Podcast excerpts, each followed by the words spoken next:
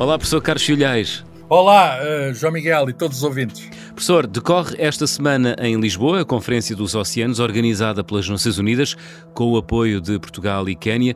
Professor, trata-se de uma grande iniciativa diplomática com o objetivo de reverter o declínio na saúde dos oceanos. O que me leva à seguinte pergunta, professor Carlos Filhais: a saúde do planeta depende da saúde dos oceanos? Sim, eu, eu acho muito interessante essa palavra saúde, porque saúde significa hum. bem-estar, bem-estar significa equilíbrio, e de facto o, o equilíbrio de todos os sistemas da Terra uh, depende uh, fortemente dos oceanos, porque os oceanos são uh, globais, cobrem a Terra toda, 70% da superfície do nosso planeta é coberta por água. e tendo uma profundidade média dos oceanos cerca de 8 quilómetros, num sítio são mais altos, outros sítios são mais baixos, significa uma massa de água enorme e isso tem impacto sobre, uh, enfim, sobre o clima, sobre a vida, sobre nós próprios, nós somos parte hum. da, digamos, da, da, da, vida, fazemos parte da biodiversidade. Então esta grande conferência das Nações Unidas, uh, que se realiza muito apropriadamente em Lisboa, porque Lisboa é uma grande cidade marítima, foi daqui que os navegadores nos séculos XV e XVI foram para, eh, enfim, para destinos remotos, descobrindo o caminho marítimo é para é Índia, China, Japão e no caminho passando pelo Brasil e, e curiosamente... Dar mundos a outros mundos, é? Exatamente. É? E o, o, o, curiosamente um dos navegadores uh, portugueses mais famosos, Vasco da Gama, uh, ele uh, para em Mombasa, que hoje pertence ao Quénia, e uh, o Quénia é o país co-organizador da conferência juntamente com Portugal. Portanto, os navegadores uniram Portugal ao Quénia, que não existia ainda como país nessa altura. e, e, hum. portanto, é um, além disso, Portugal é adequado porque nós temos, graças ao, à Madeira e aos Açores, um grande território marítimo. há até um um mapa curioso que mostra isso. Digamos, há uma chamada plataforma continental portuguesa, tem uma parte, digamos, marítima que é 40 vezes 40 vezes superior à terrestre. Portanto, Portugal é, é sobretudo, tal como o planeta, Portugal é, é sobretudo água. E, e portanto, Uau. Portugal é muito mais mar do que terra, não é? E, e... Não, não temos consciência disso, não é? Não, não é, é, curioso, é, é, curioso porque eu já estive em países que são pequenos, mais pequenos que Portugal, e há uma ligação ao mar que até me parece mais intensa. Por exemplo, a Dinamarca, as pessoas estão muito mais Uh, enfim, uh, ligadas ao mar, até pelo número de barcos que têm, pelo uso que fazem deles. Os portugueses estão aqui à beira do mar, mas, enfim, para, para usar uma expressão de um poema de Fernando Pessoa, uh, um, Álvaro de Campos, mais precisamente, um dos, um dos dele, que dizia, depois da Índia descoberta, fica, fiquei sem trabalho, a morte é certa, que é como quem diz, as maiores proezas já foram realizadas e nós temos muito a aproveitar, fala-se muito disso. Oxalá esta conferência uh, volta uhum. a pôr o mar na agenda, porque de, de algum modo fala-se muito, está na agenda, mas na prática, uh, até por exemplo, na definição de políticas científicas, na prática de ciência e tecnologia ligada ao mar, nós ainda estamos muito a dever a nós próprios. Por outras palavras, nós é temos muito mar ainda para aproveitar. E temos muito para fazer, Sim. não é? Como, como coletivo e como, enfim. Há uma grande necessidade e, e sabe-se hoje em dia quais são as. Há uma grande necessidade de belar uh, as ameaças que uh, pairam nesta altura sobre os nossos sim, oceanos. Sim, a conferência destina-se precisamente a alertar para os perigos e a tentar fazer ações hum. que melhorem, melhorem digamos, a, a, a, tal saúde dos oceanos, eh, contribuindo, digamos, para a sustentabilidade do planeta. Quais são ameaças que o, que o mar tem? Bem, uh, o, o, mar, uh, um dos grandes problemas que hoje temos é o das alterações climáticas. Uh, e, e, o mar faz parte do sistema climático, é um componente essencial, importantíssimo, tem uma função que é. E aí é à escala global, não, à é? Escala global. não é mais nos sítios do que nos outros, é à escala global. Embora, é? embora digamos, o, o, a ação, é à escala global, mas a, a ação das, digamos, da das altas climáticas nota-se mais, é mais proeminente no hemisfério norte e na parte superior do hemisfério norte. Uhum. Por outras palavras, as alterações uhum. mais rápidas estão a ser feitas nos mares gelados, perto, digamos, da, mais setentrional da Terra. E o, uhum. e, o, uhum. e o que se passa é o seguinte: uh, o volume de água. O volume de água vai aumentando, vai dilatando com o calor, e ao mesmo tempo, devido a essa ação uh, nos sítios gelados, há uma fusão de gelos, e isso tem, está a levar, digamos, à subida, que é muito lenta, do, do, mas é, mas é muito, mas nota-se, do nível da água do mar, nível médio da água do mar, o que significa que, digamos, as, uh, é, é, muito interessante que a maior parte da população humana também vive à borda do mar.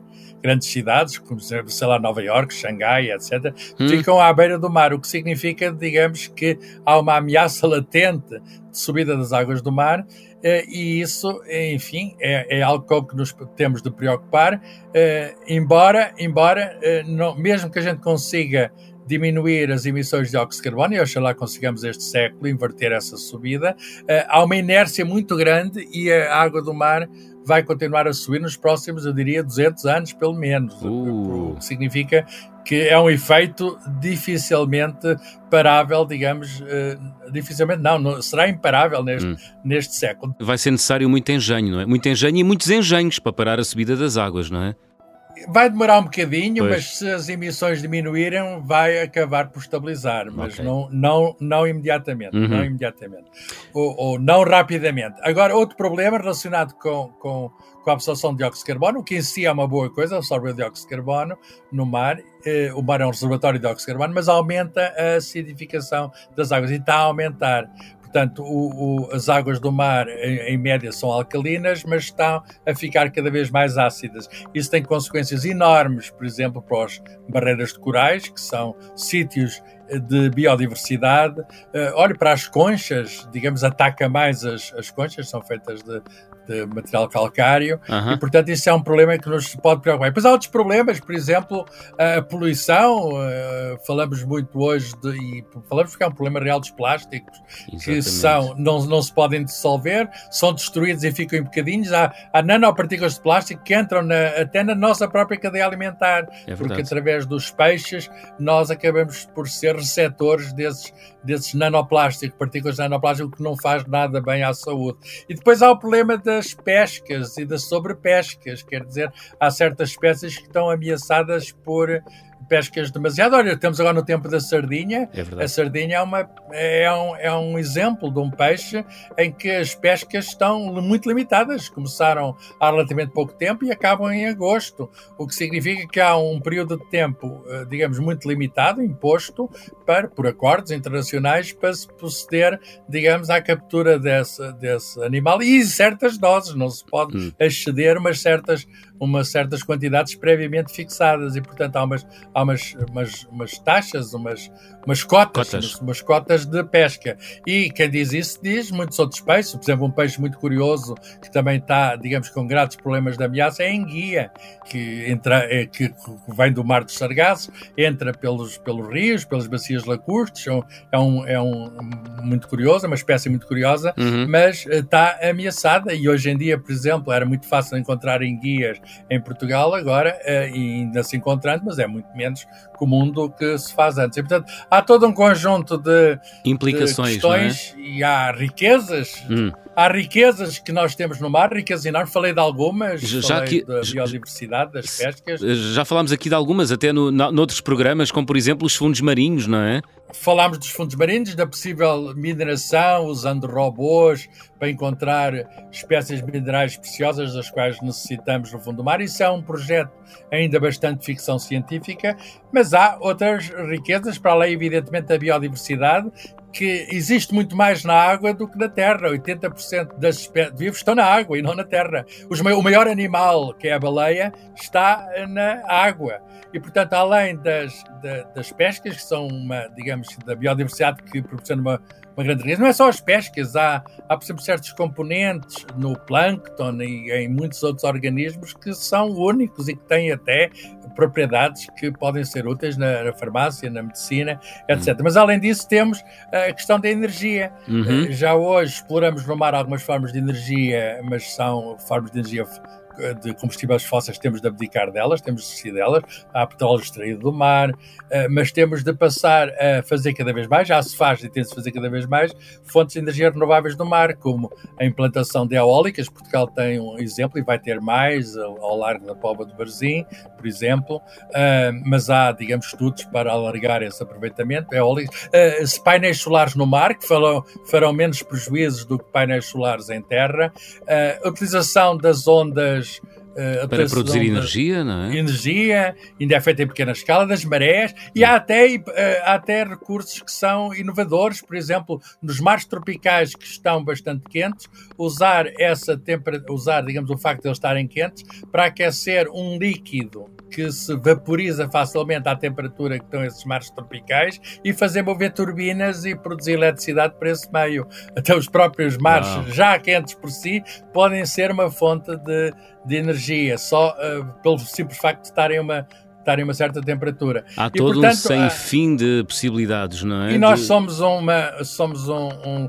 uns seres criativos e, e, o mar é um desafio. Hum, o mar é um desafio. O é mar verdade. é um grande desafio. Temos é de fazer de uma forma sustentável. Pois era isso que eu ia perguntar. Era isso que eu ia perguntar. A, a, a exploração desse, desse potencial todo dos, dos oceanos Professor, é compatível com a preservação dos ecossistemas? Tem de ser, não é? Temos, temos de fazer com que seja, agora não podemos ter ilusões. Quer dizer, a, a intervenção humana provoca sempre alguns desequilíbrios. Hum. Uh, nós atuamos sobre o meio natural, temos de atuar sobre o meio natural, e é natural que o façamos, vivemos no meio natural e temos capacidade de preservação, de modo a causar, digamos, uh, o mínimo possível de interferência naquilo hum. que é digamos, olha, no caso da vida, a presença dos ecossistemas e, portanto, as sobrepescas é um, é um mau exemplo da atuação humana.